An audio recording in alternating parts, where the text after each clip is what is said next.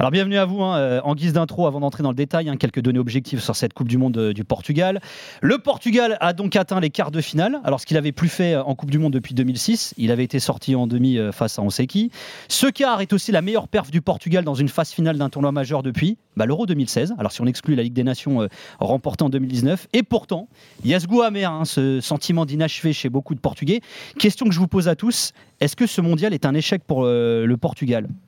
Alex pour moi, oui, c'est un échec. Euh, quand tu vois la qualité de l'effectif, je pense qu'on a l'une des plus belles générations en termes de talent euh, de l'histoire du football portugais. Et contrairement à d'autres générations, on pourra toujours discuter est-ce que cette génération est plus ou moins forte que la génération dorée d'il y a 20 ans? Mais par contre, en termes de quantité, on n'a jamais eu un Portugal aussi complet dans le 11 titulaire et un Portugal aussi complet sur le banc de touche. Donc pour moi, il y a un énorme sentiment de gâchis avec cette Coupe du Monde. On a grillé une première cartouche avec cette génération incroyable et cette dernière de Ronaldo. Vincent, je te vois dire oui de la tête, t'es d'accord ouais, avec ouais, ouais, je, suis d'accord. Moi, c'est un vrai constat, surtout quand je regarde euh, Portugal-Maroc, quand on voit les remplaçants qui, rentrent à chaque fois, on a une profondeur de banc euh, assez incroyable. C'est un vrai gâchis. Euh, je, pense que cette année, ça pouvait être la bonne. Et, ça passe toujours pas. Araujo. Échec ou pas?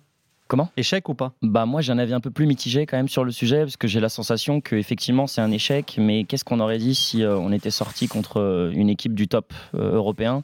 Est-ce que qu'on aurait eu un, un, goût si amer autour de l'équipe du Portugal? J'ai l'impression que c'est le contexte un petit peu qui nous qui nous donne cette sensation d'échec parce qu'effectivement tu le disais depuis 2006-2010 on n'a jamais été notamment au début de compétition aussi à l'aise. Je parle notamment des phases de poule où ça a toujours été très compliqué même en 2016 où là on a la sensation qu'on se donne une cartouche avec ce match de poule un petit peu luxueux d'exhibition.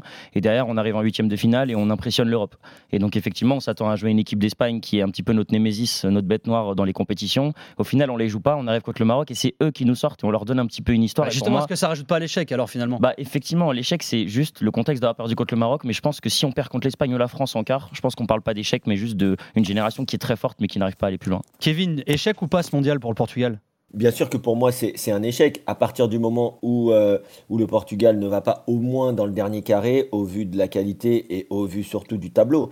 Parce que, bien sûr, euh, comme tu disais à l'instant, euh, le, le, tableau, l'adversaire, même si je respecte beaucoup et j'aime beaucoup cette équipe du Maroc, éliminé par le Maroc alors que les Marocains ont en plus des absents, etc., l'imbroglier autour de Cristiano Ronaldo, ça restera quand même comme un gros gâchis. Et on, y reviendra peut-être tout à l'heure, mais moi, il y a quand même des joueurs qui m'ont aussi très déçu dans cette, dans cette sélection portugaise.